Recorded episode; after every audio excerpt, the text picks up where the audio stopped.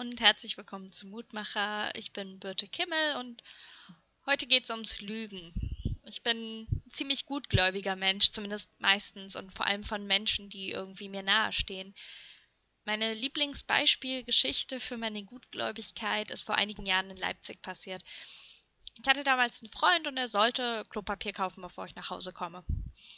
Ich habe ihn dann gefragt, ob er es gemacht hat und er sagte ganz ruhig, nein, war ausverkauft. Ich habe mir nichts weiter bei gedacht, also bin ich mit ihm einkaufen gegangen und wir waren genau in dem Supermarkt, von dem er gesagt hatte, da wäre das Klopapier ausverkauft gewesen. Und ich stand vom Klopapierregal, es war gut gefüllt, es war ja jetzt auch nicht der März dieses Jahres, wo das öfter leer war.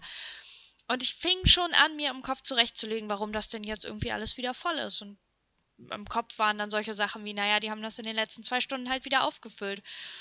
Und während ich noch überlegte, wie es dazu kam, dass es vorhin ausverkauft war und jetzt wieder voll war, konnte sich mein Freund gar nicht vorstellen, dass ich immer noch an ihn glauben würde und gestand mir, dass er gelogen hatte, dass er einfach keine Lust gehabt hatte, hinzugehen.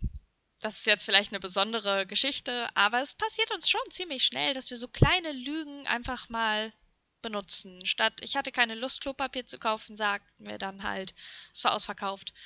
Oder in der Kindererziehung ist es ja auch sehr beliebt, dass wir sagen, es gibt keine Schokolade mehr, statt dem Kind ganz genau zu erklären, warum es nicht noch zwei Tafeln Schokolade essen sollte. Und wenn ich mir das so anschaue, wie unser Leben da ist, finde ich Paulus ziemlich sympathisch, wenn er im Lehrtext heute im zweiten Timotheusbrief schreibt, Bemühe dich darum, dich vor Gott zu erweisen als ein angesehener und untadeliger Arbeiter, der das Wort der Wahrheit recht vertritt.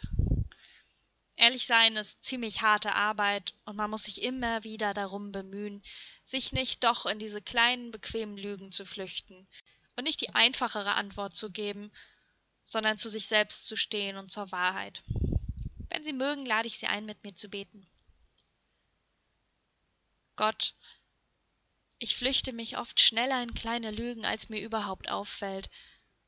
Hilf mir dabei, heute ganz besonderes darauf zu achten und stattdessen die Wahrheit zu sagen, auch wenn das schwerer ist.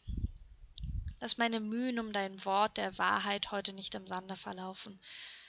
Zeig mir, dass es sich lohnt, für dich und die Wahrheit einzustehen. Darum bitte ich dich, besonders für heute, aber auch für alle Tage. Amen. Das war's für heute. Bleiben Sie gesegnet und bis bald. Tschüss.